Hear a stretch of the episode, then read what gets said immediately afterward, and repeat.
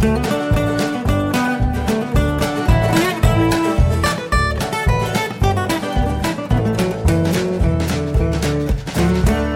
und herzlich willkommen zu Jörn Schars feinem Podcast Episode 254. Ich bin Jörn Schaar und ihr seid es nicht.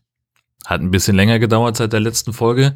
Es war einfach zu viel Leben und ehrlich gesagt habe ich auch jetzt gerade, wenn ich das aufnehme, eigentlich gar keine Zeit, weil ich jetzt echt noch arbeiten muss. Sonntagabend, äh, akut jetzt in diesem Moment äh, 10 vor 9. Ich muss noch was fertig machen, komme ich gleich zu. Aber vorher wollte ich diese Folge fertig machen, weil das einfach mal gut tut und notwendig ist. Ja, was habe ich gemacht äh, in der am vergangenen Wochenende? Äh, das war sozusagen ein verlängertes Wochenende gewesen. Ich war bei meinen Eltern zu Besuch in Hessen und äh, bin da am Donnerstag na, nach dem viel zu Frühdienst losgefahren mit dem Zug und äh, kam erst äh, Sonntag wieder und da hatte ich dann echt keine Lust mehr und auch keine Energie mehr, um noch zu podcasten. Ja, wie gesagt, mit dem Zug hin, ähm, das war geprägt durch das übliche telefonierende Menschen mit beeindruckend lauten Klingeltönen im Ruheabteil, ein herrenloser Koffer, der mitten im Gang lag, äh, also wo die Abteile sind. So, ich war auf dem Weg irgendwie zum Klo und da lag halt ein Koffer, ein riesengroßer Reisekoffer mitten im Gang und ich guckte so ins Abteil rein, die zuckten alle mit den Schultern. Ich so, okay, dann bin ich drüber geklettert. Auf dem Weg zurück stand da eine ältere Dame davor, die mich anmaulte warum liegt denn jetzt hier ein Koffer? Ich sag, was weiß denn ich? Das ist ja nicht meiner. Und während, und sie sagen, wie soll ich jetzt hier durchkommen?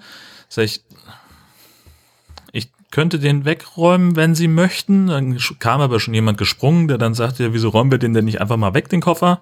Und irgendwie fühlte ich mich da die ganze Zeit irgendwie, ähm, als würde mein Hund reinkommen und Streichel anhalten wollen. Nein, äh, ich fühlte mich auf jeden Fall, als äh, hätte man mir da die, die Schuld an diesem ganzen Ding gegeben. Das war, ähm, war irgendwie alles sehr, sehr schräg. Äh, aber ich fühle mich ja sowieso immer sehr schnell für sehr vieles zuständig. Ähm, ja, und, und äh, was ich auch ganz großartig fand, äh, also ich saß auf so einem Einzelplatz in der ersten Klasse, weil es günstiger war, mit der ersten zu fahren als in der zweiten. Ähm, und rechts neben mir war so ein Zweierplatz, da saß ein, ein, Typ, irgendwie, der wird locker irgendwie 10, 15 Jahre jünger gewesen sein als ich. Und der kam, glaube ich, auch mit dem System Bahnfahren nicht so richtig zurecht. Ähm, denn er saß am Fenster und sein Koffer stand, und das war auch so ein Riesenteil vom Koffer, ähm, da, dieser Koffer stand also neben ihm äh, zwischen Sitzfläche und der äh, Lehne des Vordersitzes.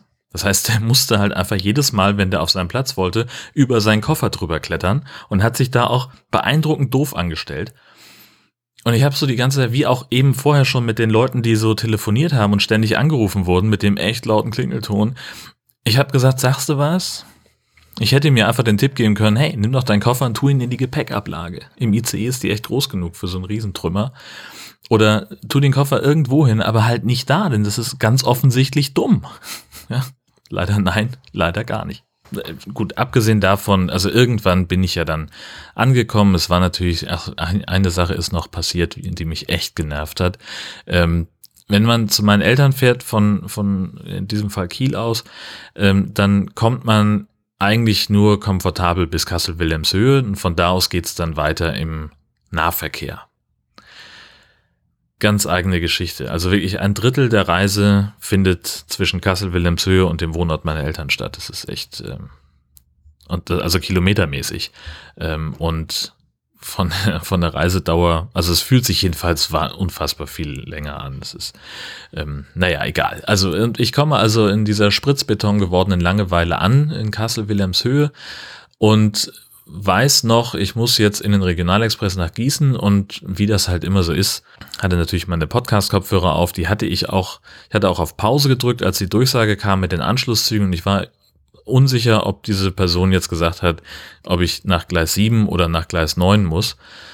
Und ich hatte irgendwie, weiß ich nicht, mit Verspätung dann nur noch irgendwie sieben Minuten zum Umsteigen und bin entsprechend halt losgewetzt und ja, wie das dann manchmal so ist. Ich war halt an, der, an dem Ende vom Bahnsteig, wo es keine Anzeigentafeln gab.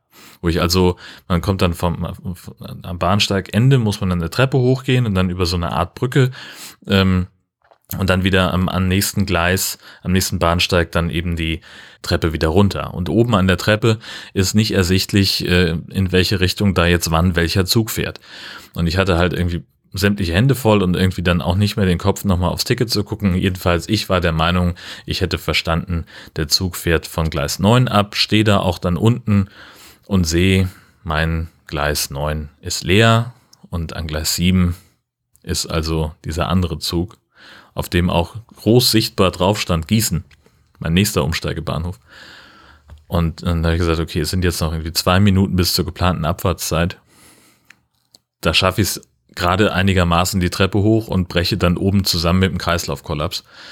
Also habe ich mich einfach in mein Schicksal gefügt und habe gesagt, okay, dann halt nicht. Und habe dann nochmal so die Bahn-App konsultiert und habe gesehen, okay, na, nicht ganz eine Stunde später äh, würde ein weiterer Zug fahren und der hätte im Prinzip das gleiche Fahrziel äh, und ich würde dann, also weiß ich nicht, irgendwie, das war sogar, der Zug fuhr 40 Minuten später und ich wäre aber eine Stunde später da. Irgendwie so ein Unfug, ist auch egal. Ja, das also so zur Hinfahrt. Das Wochenende selber war total großartig. Wir haben lauter tolle Sachen gemacht. Unter anderem haben wir Lapskaus gekocht. Ich bin ja ein großer Lapskaus-Fan und habe das noch nie selber gemacht. Und es ist so einfach. Ich war total überrascht. es ist wirklich einfach. Ähm, wir haben im Prinzip Kartoffelbrei zubereitet und dann in etwa, also ganz grob die gleiche Menge Roastbeef aus der Dose in der Pfanne angebraten da noch, was haben wir, haben wir noch was dazu getan? Ich glaube Zwiebeln. Ja, ne, eine Zwiebel reingewürfelt und das einfach gründlich angebraten und dann irgendwann ähm, kam da, äh, hatten wir noch rote Beete klein geschnitten. So, also wir hatten welche aus dem Glas im Originalrezept war es natürlich so, dass man die dann, äh, die ungeschält kochen soll und dann klein schneiden, bla bla bla. Also es gibt auch andere Möglichkeiten, die deutlich umständlicher sind, um Lapskaus zu machen.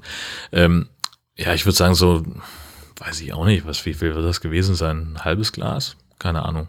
Weiß ich nicht mehr. Ich verlinke euch ein Rezept in den Show Notes. Ähm, also eine Menge rote Beete ähm, reingewürfelt und dann einfach alles zusammengematscht. Den Kartoffelbrei und das Roastbeef. Ähm, und das war's eigentlich schon. Das Ganze wird dann serviert mit Spiegelei, weiteren Scheiben von rote Beete und ein bisschen Gewürzgurke. Und dann kannst du halt, wenn du hast, auch noch einen Rollmops dazu und dann bist du fertig. Total geil. Also wirklich, das war, ich war vollkommen hin und weg, wie einfach, wie lecker und wie schnell das zubereitet war. Toll. Gibt's jetzt öfter. Was es am besten auch öfter geben sollte, ist etwas, das äh, wir jetzt mal laufen lassen unter der Bezeichnung Grie-Döner. Das war so eine, ich möchte fast sagen, Schnapsidee, die irgendwie bei, bei Twitter oder in irgendeiner Telegram-Chatgruppe gestartet ist. Ähm, ich hatte ähm, Vera angeschrieben, Verkügtheiten, die ihr möglicherweise aus dem Twin Think Podcast kennen könntet. Warum habe ich das gemacht? Ähm, sie wohnt in Wiesbaden und meine Eltern hatten einen äh, Termin in Mainz. Und Mainz und Wiesbaden sind nur äh, einen großen deutschen Fluss entfernt voneinander, direkt gegenüber. Und da haben wir also gesagt, Mensch, wir könnten uns ja treffen. Und dann äh, kam eben da im ganzen Planungsprozess raus, dass wir dann ja also einen Döner essen könnten oder irgendwas mit Grisauce, also diese grüne Soße, eine hessische Spezialität, die aus äh, Ei und saurer Sahne und ganz vielen Kräutern besteht, glaube ich. ich. Auch da gibt es ein Rezept in den Show Notes. Macht euch keine Sorgen. Ähm, und dass das ja eine, und dann kam also irgend, von irgendwoher ein, wieso denn oder? Angeflogen. Und wir kamen dann also mit ein bisschen Rumspinnen auf die Idee, dass es ja durchaus ganz cool sein könnte, einen Döner mit dieser grünen Soße zu essen. Und dazu hatten wir uns dann verabredet, haben uns also gegen elf am Hauptbahnhof getroffen und sind dann ein bisschen durch die Stadt gebummelt, haben erst ein bisschen Sightseeing gemacht, eine gute Stunde und waren dann im Mainzer Kebabhaus. Ich glaube, in der Nähe vom Schauspielhaus ist das. Keine Ahnung, habe ich verlinkt. Ähm, und haben uns da einen Döner geholt. Also ich mir einen Döner im Brot, sie eine Dönerbox, beide ohne Soße. Und dann haben wir uns draußen irgendwo hingesetzt auf eine Bank und haben uns dann da äh, grüne Soße drauf gelöffelt. Und was soll ich sagen, es war super. Es war wirklich super. Also erstmal der, der Döner war, war echt gut. So gibt's mal nix. War richtig lecker und vor allem aber eben auch mit der mit der grünen Soße, weil die halt so eine so eine kräuterige Frische nochmal mitbringt und so eine leichte Säure und das hat einfach ganz fantastisch harmoniert mit dem mit dem Döner. Das war echt gut. Unabhängig davon habe ich jetzt irgendwo bei Twitter auch gelesen, dass sich jemand ähm, Aioli auf den Döner getan hat und auch ganz begeistert war. Und in Heide gab es mal einen Dönerladen, der hat aber inzwischen zu, der hat etwas auf den Döner getan, das so schmeckte wie Mayo. War auch okay. So, aber ganz klare Empfehlung, wie gesagt, wenn ihr irgendwo seid, wo es grüne Soße gibt ähm, und Döner, dann kauft beides und kombiniert es miteinander. Und möglicherweise findet ihr dann einen, einen Geschäftspartner, einen Partner in Crime, mit dem ihr das auch kommerziell anbieten könnt. Das wird äh, ganz großartig werden, davon bin ich überzeugt. Ja, und äh, auch wenn es, klingt jetzt echt so, als würde es, als würde es hier nur um Essen gehen an diesem Wochenende, war auch ein bisschen so. Äh, denn einen Tag später habe ich mich mit meinem alten Schulfreund getroffen ähm, und wir haben gesagt, wir möchten, wir haben uns ewig nicht mehr gesehen und äh, sind einfach, das ist so eine, so dieser Typ Freund, mit dem man sich auch nach einem halben Jahr ohne Kontakt einfach wieder trifft und es geht einfach genau an dem Punkt weiter, wo du beim letzten Mal aufgehört hast. So einfach so eine ja, so eine, so eine tiefe Freundschaft, wo einfach kein Groll ist, weil sich mal jemand nicht abwechselnd turnusgemäß gemeldet hat. Weil halt einfach klar ist, jeder hat so sein Leben und dann muss man halt damit umgehen und das kann man ja auch mal respektieren. Da habe ich einige von, aber der ist besonders, weil schon echt alt. wir haben jetzt, glaube ich, äh, warte mal, es ist noch nicht so lange her, dass wir, dass wir sozusagen Silberhochzeit hatten. Ähm, also wir kennen uns jetzt echt länger als 25 Jahre und das ist echt gut. Mm, und wir hatten uns also zu einem Jungsabend verabredet und haben dann gesagt, so, ja, was machen wir? Ach, fahren in die nächste größere Stadt, gehen was essen und dann ins Kino. Und äh, hatten uns dann ähm, sehr komfortabel, gibt es ein, ein mexikanisches Restaurant, äh, wo man online einen Tisch bestellen kann. Und hatte ich für zwei reserviert und wir hatten dann also äh, eine, eine fixe Uhrzeit und haben uns dann irgendwie verquatscht. Ich hatte ihn abgeholt und wir sind dann, haben noch bei ihm in der Küche gesessen, dann kam die, seine Frau gerade nach Hause mit dem Kind und dann war da natürlich noch die, also das Kind kannte ich auch noch nicht äh, und dann mussten wir natürlich da erstmal ein bisschen, ne, also was willst du denn da auch drängeln, ist ja Quatsch. Also bei ganz im Ernst, ne, da sitzt man natürlich und dann äh, unterhält man sich dann noch ein bisschen und irgendwann war dann so der Punkt, wo ich gesagt habe, so, hm, allmählich müssten wir langsam mal. Und ich weiß nicht, wir hatten einen Tisch für 18.30 Uhr. Es war, glaube ich, zu dem Zeitpunkt schon einigermaßen sportlich, das noch schaffen zu wollen. Hm, hat auch nicht geklappt. Also bis wir dann ähm, den Wagen im Parkhaus hatten und uns getroffen. Also wir haben erst ausgestiegen, hat die Kinokarten abgeholt. Da hatten wir auch ein Zeitlimit. Ich habe den Wagen ins Parkhaus gefahren und bis wir dann bei dem Restaurant waren, war es irgendwie, weiß ich nicht, Viertel vor sieben oder so. Keine Ahnung. Und da war der Tisch schon weg weil sie gesagt haben, naja, bei Online-Reservierungen halten wir den, die Reservierung maximal zehn Minuten lang aufrecht. Und dann habe ich gesagt, ja gut, dann werde ich das dem Stau sagen. Gab natürlich keinen Stau, aber müssen die ja nicht wissen. Und habe gesagt, habe ihnen einen schönen Abend gewünscht, denn der Laden war auch ziemlich voll. Wir hätten auch an so einem Hochstuhl an der Theke sitzen können. Äh, und da hatte ich halt auch keinen Bock drauf. Und dann sind wir schräg gegenüber in so einen Burgerladen gegangen. Da war noch Platz. Und ja, also das Essen war gut ähm, kann man nichts sagen, war, war wirklich okay, aber das, also der Laden selber war mir einfach entschieden zu hipsterig. So die Möbel alle irgendwie so aus so einem Gusseisen mit Holz und alles so, so rustikal, aber halt nicht authentisch. Und irgendwie, weiß ich nicht, zum Klo musste irgendwie über den Hof und dann in eine Kellertreppe runter und da ist dann auch alles irgendwie eng und ach. Ja, und äh, die großartigste Stelle war dann eigentlich, als wir bestellt haben. Ich stehe gerade vorne am Tresen und gebe meine Bestellung auf und dieser überforderte Student tippt das in seine digitale Kasse ein und in, während wir gerade noch darüber sprechen, welche Soße ich zu meinen Pommes haben will, kommt links an mir vorbei eine mittelalte Dame schmeißt sich regelrecht auf den Tresen sagt, Entschuldigung, ich hatte noch eine Cola bestellt, die ist wohl vergessen worden. Und damit hat sie den kompletten Laden, also mindestens den, den Typen, äh, komplett aus der Fassung gebracht, weil der sofort vergessen hat, dass ich da bin, sich fünfmal entschuldigt hat, zum Kühlschrank rannte, nochmal zurückkam, war das jetzt zuckerfrei, Fritz oder Coca-Cola oder eine Pepsi? Und hin und, und also es war, also er war komplett weg.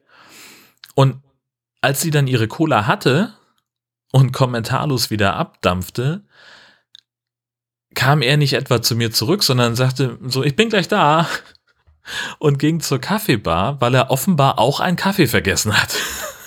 Und dann musste er da noch den Barista geben und hat dann noch irgendwie ein Cappuccino fabriziert und kam dann irgendwann, also nach mehreren Minuten wieder zum Tresen und mit so einem Gesichtsausdruck wie, kennen wir uns? Und ich sage, ja, hallo, schön, dass wir uns wiedersehen. Ich würde gern meine Bestellung fortsetzen. Und er so gar nicht irgendwie, also er kriegte das überhaupt nicht gewechselt, dass er jetzt, also dass das vielleicht für mich eine schlechte Customer Experience gewesen sein könnte. Das kam ihm gar nicht in den Sinn.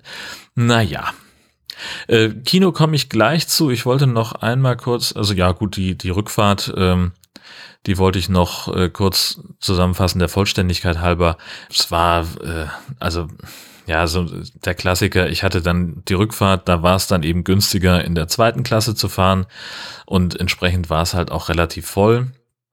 Ähm, ich hatte eine etwas nervige Sitzplatzdiskussion, weil halt, also es war natürlich total gut für mich. So, ich bin in, im Regionalzug nach Gießen gefahren und konnte dort in einen IC einsteigen, der von Karlsruhe kommend bis Westerland durchfahren würde. Heißt also für mich ohne Umsteigen bis nach Hause, bis Husum. Supergeil. Und wie das halt bei Intercities so ist, da läuft nicht alles so rund, finde ich. Habe ich ganz häufig. Ähm, jedenfalls die Reservierungsanzeige ging nicht. So, mein, ich hatte eine Reservierung für einen Platz in Wagen 9 und äh, da stand halt nicht an dem Dings dran. So, jetzt kam ich da an, an dem Platz, und da saß eben eine junge Frau an dem Fenster. Und ich sagte, ach ja, hm, hier ist mein Platz, ich setze mich mal dazu. Und war gerade noch damit beschäftigt, mich irgendwie zu sortieren und, auf, und dann blieb halt neben mir so eine Dame stehen. Und ich habe gesagt, Entschuldigung, wollen Sie vorbei? Ich gehe mal hier schnell auf meinen Platz, dann können Sie an mir. Nee, sagt sie, das ist mein Platz. So, hm, okay. So, und dann kommt, fängt ja dieser übliche Tanz an. Ne? Sind Sie denn im richtigen Wagen? Ja, sind Sie es denn? Gucken Sie mal hier. Ja, waren wir beide in Wagen 9, stellt sich raus, die Dame, die da schon saß, hatte keine Reservierung für den Platz. Hm, okay. Und dann habe ich gesagt, ja, bitte, dann gehen Sie auch rein. Nee, ich sitze am Gang.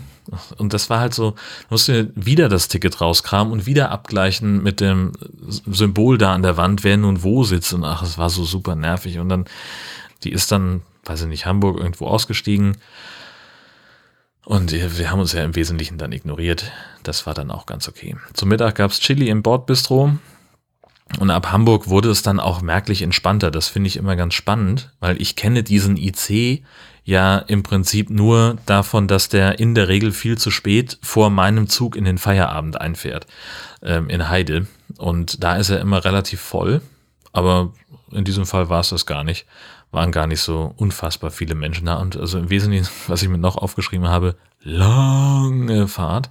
Ähm, ich war, glaube ich, irgendwie, also ich bin bei meinen Eltern aufgebrochen, also der, der Zug fuhr ab um, um 20 nach 10 und zu Hause war ich irgendwie, weiß ich nicht, halb sieben, sieben. Es war super spät und ich war echt, echt doll lange unterwegs. Das hat mich genervt.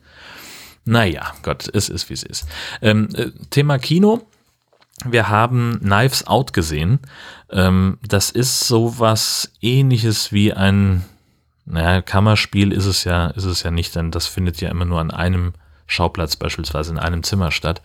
Ähm, also es geht um äh, eine, eine Familie, deren Patriarch stirbt, offenkundig Selbstmord, und wir beobachten dann die Ermittlungen von Polizei und einem Privatdetektiv im Familienumfeld weil nämlich ganz offensichtlich jemand davon ausgegangen ist, dass es sich um Mord handeln könnte und einfach mal anonym einen Privatdetektiv angeheuert hat. Alle Beteiligten sind darüber sehr überrascht, inklusive der Privatdetektiv, aber er sagt, wenn ich einen Zentimeter dicken Umschlag voller Geld bekomme und einen äh, Zeitungsausschnitt äh, über den Tod des Patriarchen, dann bin ich natürlich am Start.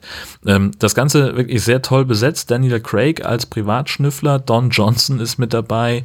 Na, hier äh, die eine Cruella de Vil hat sie gespielt und Der Teufel trägt Prada. Na Quatsch, stimmt doch gar nicht. Nicht Meryl Streep. Blödsinn. Was rede ich denn? Die andere, die so ähnlich aussieht und die ich auch immer vergesse. Oh, ich und Namen, ey. Mann. Jamie Lee Curtis. Entschuldigung. Ähm, die war, äh, also die, die beiden sind im Film auch zusammen, sind verheiratet, großartig. Äh, und äh, Chris Evans spielt auch mit, äh, da, äh, spielt auch mit in dem Film und ist so ein bisschen das Enfant terrible der Familie. Und was ist das ist eigentlich das Lustigste an dem ganzen Film, wie sehr sich Chris Evans anstrengen muss, gegen seinen Captain America super Saubermann-Image anzuspielen und wirklich, wirklich unsympathisch rüberzukommen weil er so der Einzige ist, der ist so der verlorene Sohn, der mit Drogen irgendwie zu tun hat und, und, und. Also es ist im Wesentlichen das, was man von, von einem Film mit diesem Setting erwartet, ein, ein munteres Hin und Her mit ganz vielen gegenseitigen Beschuldigungen, ein ganz hoher Unterhaltungswert und das ganze Ding wankt hin und her zwischen geistreich komisch und aber auch billigem Slapstick. Doch, muss ich sagen, lohnt sich sehr. Ich war äh, zunächst nicht so besonders angetan, aber das hat sich, das gab sich sehr schnell. Das war wirklich echt gut, echt unterhaltsam. Ja. Ähm, ich habe ein paar äh, 36C3 Talks noch nachgehört und, und ganz viele ähm, Podcasts schon durch, die da entstanden sind bei uns im Sendezentrum. Wollte einmal nochmal darauf hinweisen, wer sich dafür interessiert. Ähm, bei den Talks supergeil Hirnhacken mit äh, Linus Neumann. Ähm, da geht es darum, wie äh, IT-Security an Menschen scheitern kann oder was Spammer und, und Phishing-Heinis tun, um eben an Passwörter und Zugänge zu kommen. Sehr, sehr spannend, gut gemacht. Und äh, mein absolutes Highlight ist dieser Bahnmining-Vortrag gewesen.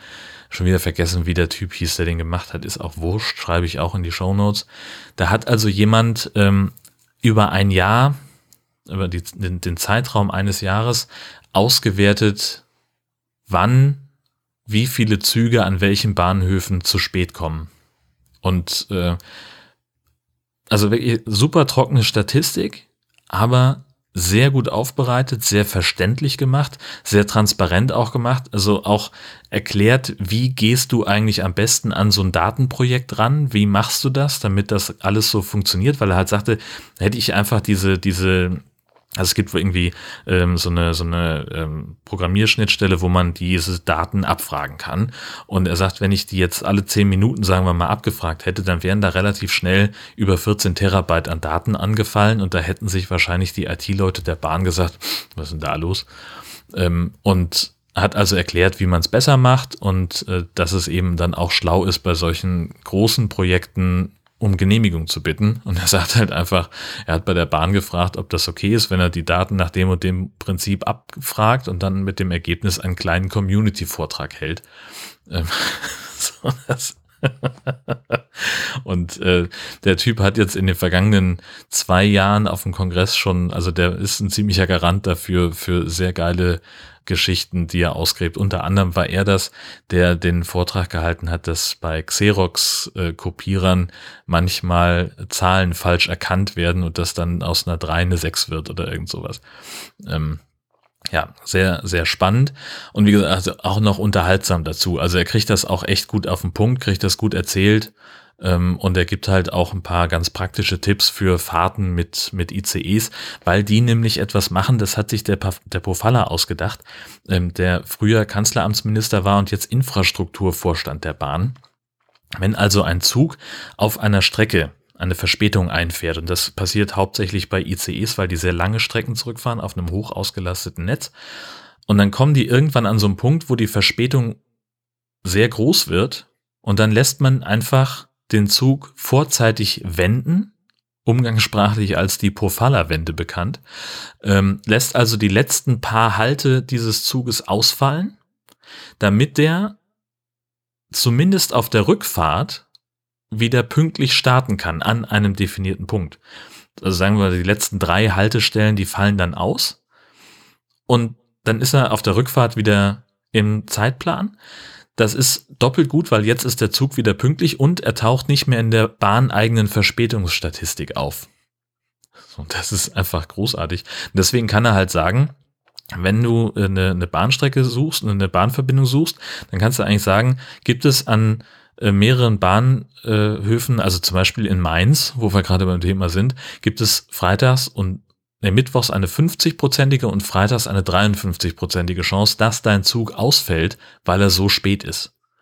Und das Gute ist immer, wenn man einen super Sparpreis bucht, dann hat man ja Zugpreisbindung, aber sobald dieser Zug mehr als 20 Minuten Verspätung hat, oder mehr als 40, weiß ich nicht, sagt er in dem Talk, ähm, dann wird diese äh, Zugbindung automatisch aufgehoben.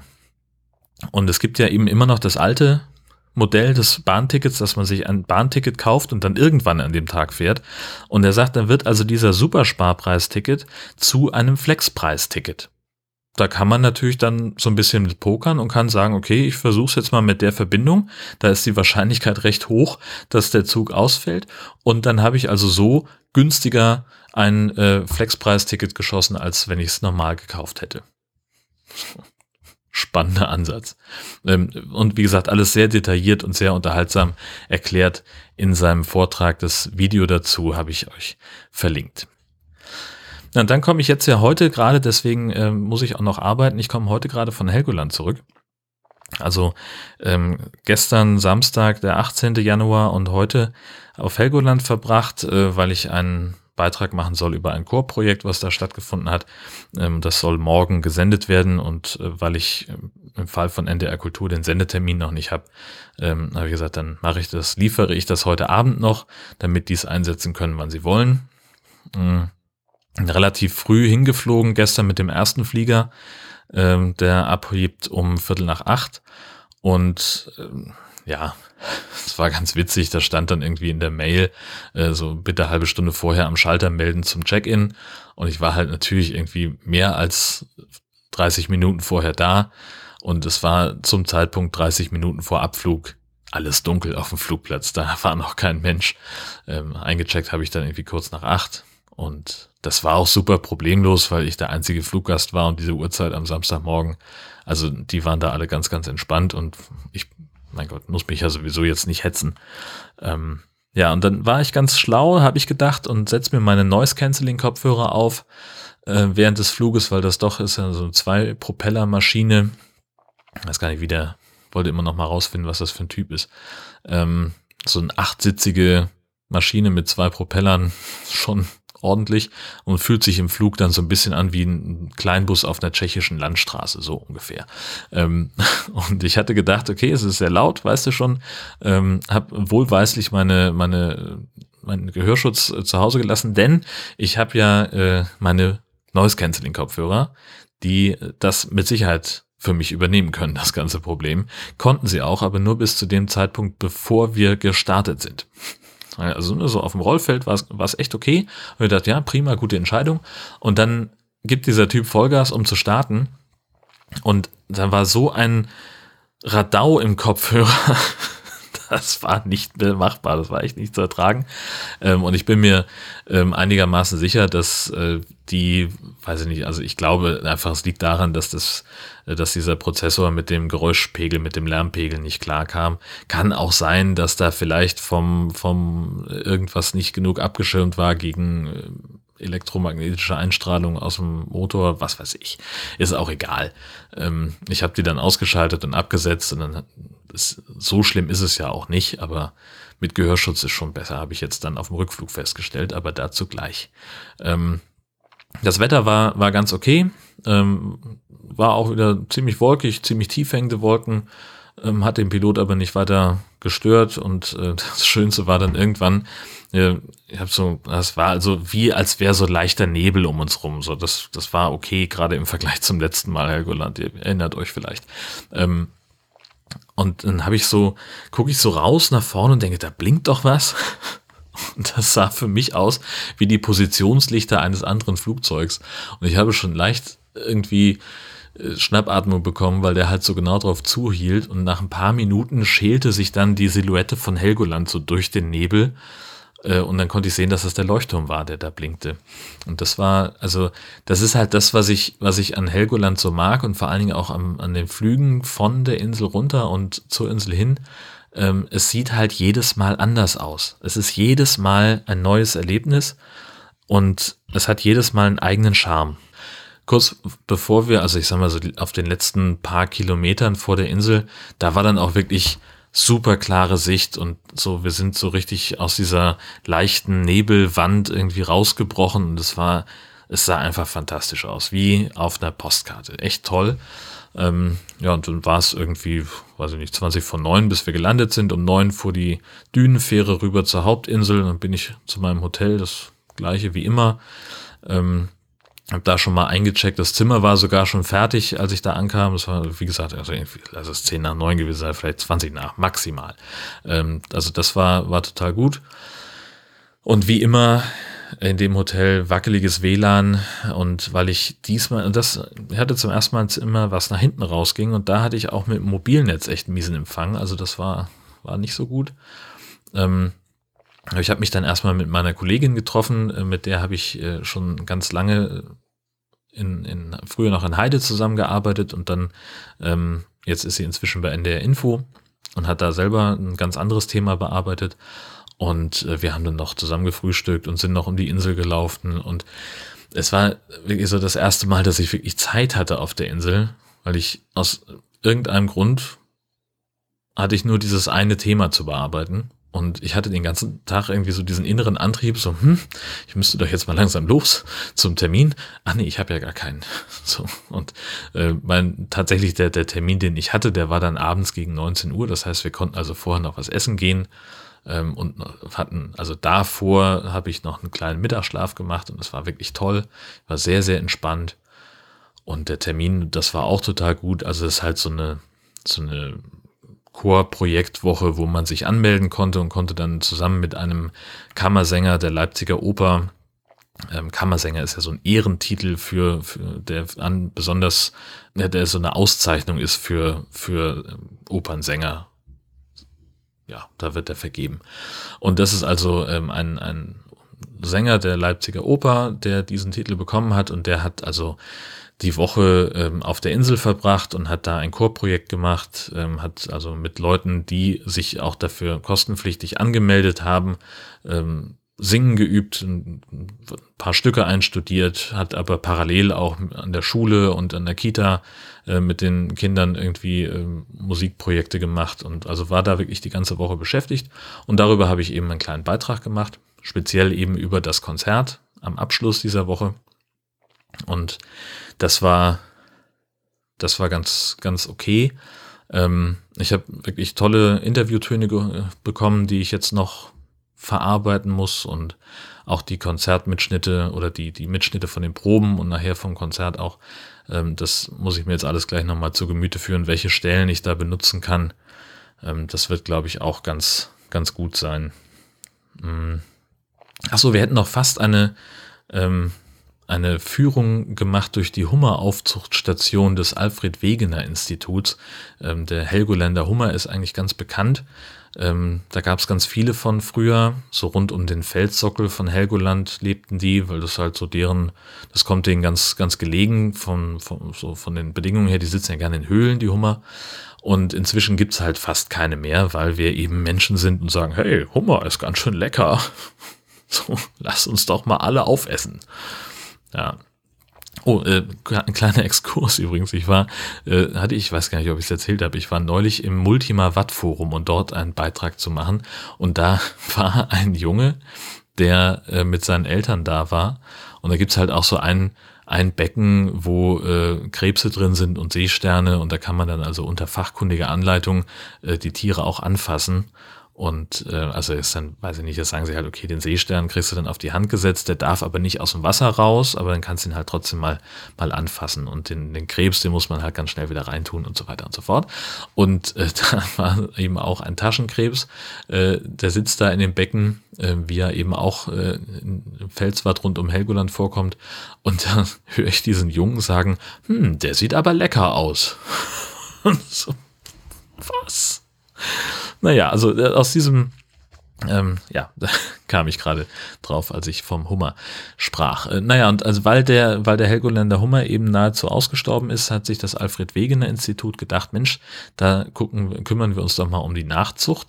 Und die haben also im ähm, Institutsgebäude auf Helgoland ein, ähm, eine Hummeraufzuchtstation, wo sie wirklich äh, die Viecher nachzüchten und dann äh, ganz liebevoll und behutsam auf eine äh, stattliche Größe heranziehen und dann schütten sie jedes Jahr irgendwie, weiß ich nicht, eine Anzahl von Hummern äh, ins Meer rund um Helgoland, damit die sich da wieder ansiedeln können und im Idealfall dann auch gesunde Nachkommen bekommen.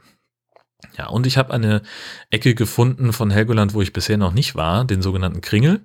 Ähm, das ist einfach ein einen Weg äh, direkt unten am Wasser. Den habe ich bisher immer von oben gesehen, wenn ich meine Inselrunde gemacht habe, so in der Nähe des Leuchtturms, dann so die Klippe runtergeguckt habe, habe ich immer gedacht, Mensch, wie kommt man denn da unten hin? Da kann man doch auch noch längs laufen. Und äh, das hat mir meine äh, Lieblingskollegin dann jetzt dieses Mal gezeigt, wie man da hinkommt. Und das war auch ganz, ganz hübsch. Wäre ich euch ein Foto ähm, in die Show Notes, denn da ist, da habe ich nochmal eine ganz andere, ganz anderen Blick auf die Helgoländer Klippen auf den roten Felsen bekommen.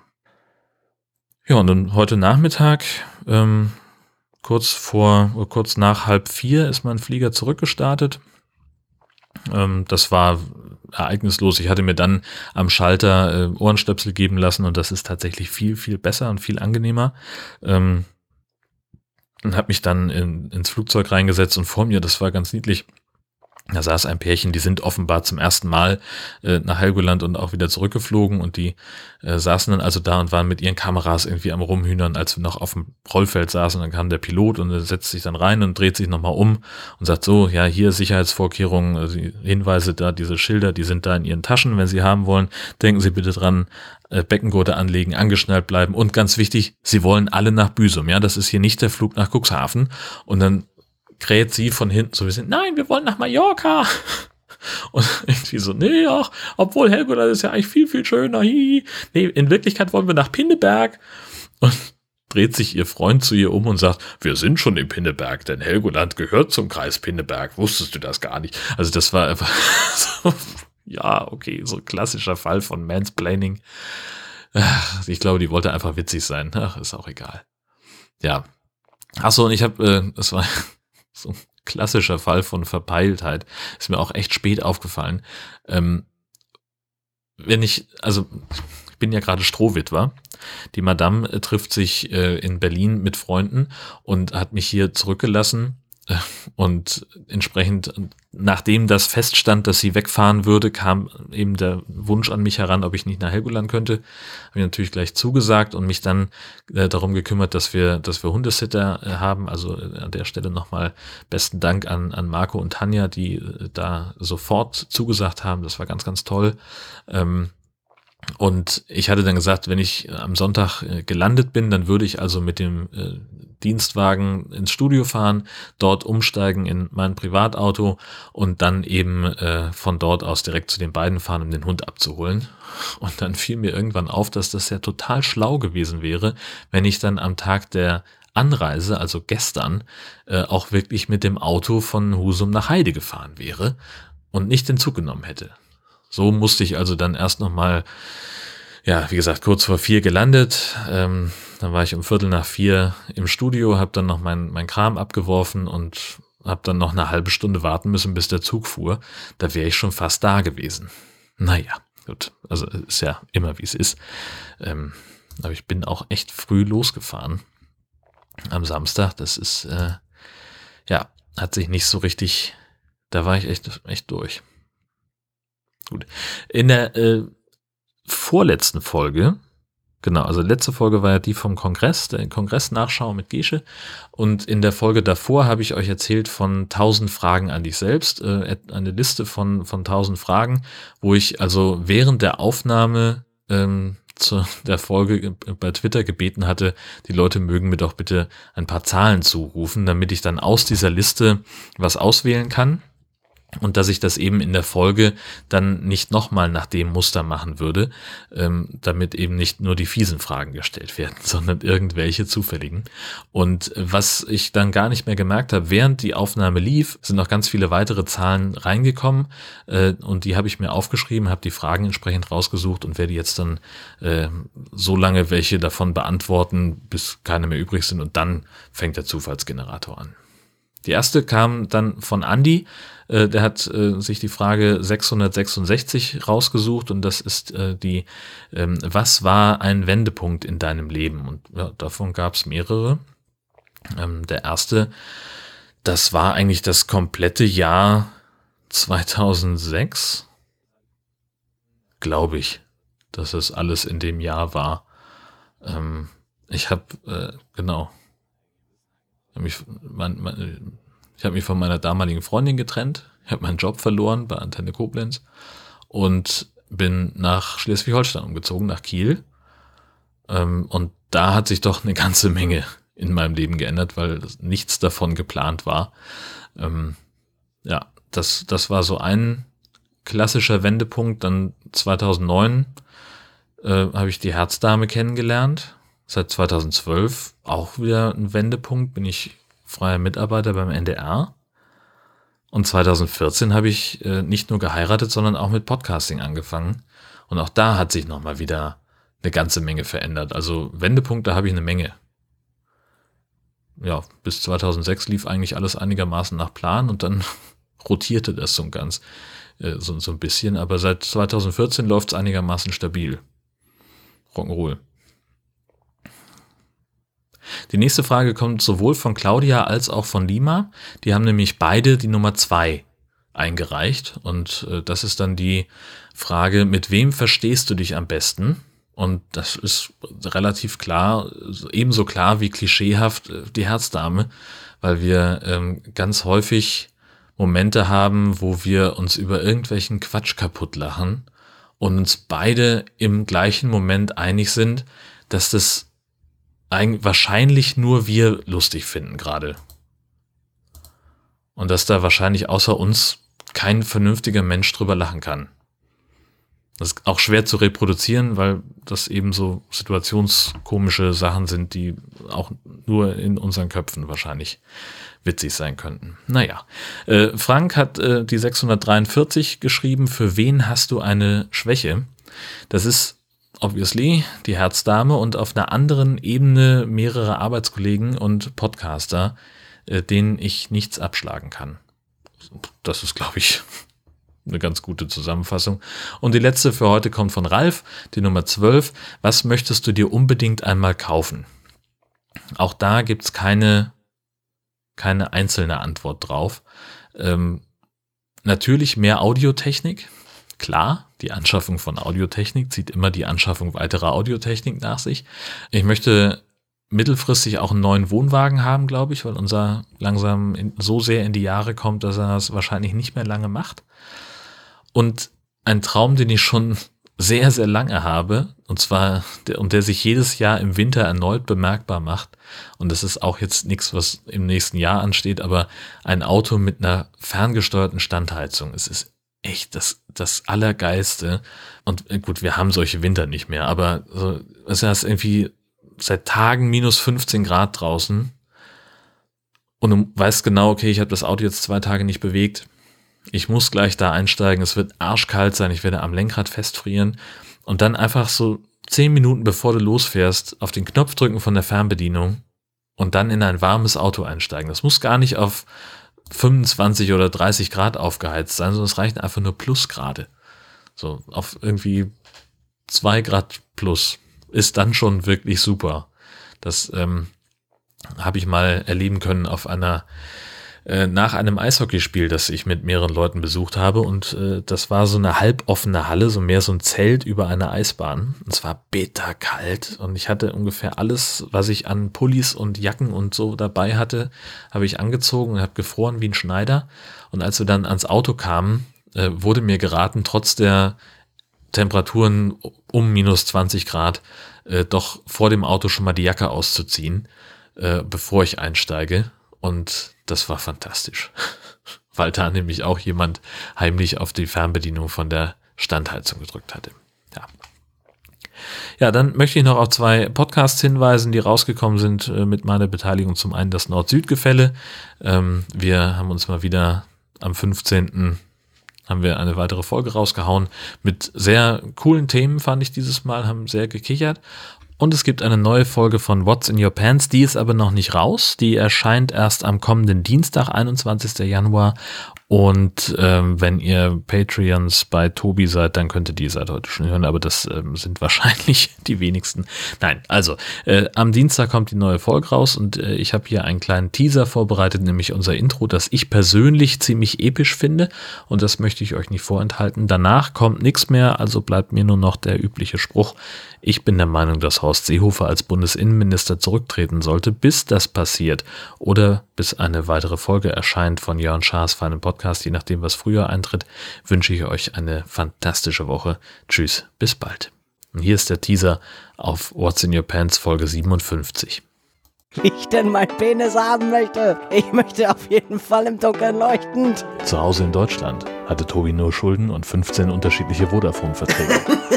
Hier in Portland, Oregon, interessiert das keine Sau. Das hab ich euch doch schon erklärt. What, what, what, what, what's in your pants? Penis? Über das Leben eines Transmannes. Ich so bitte.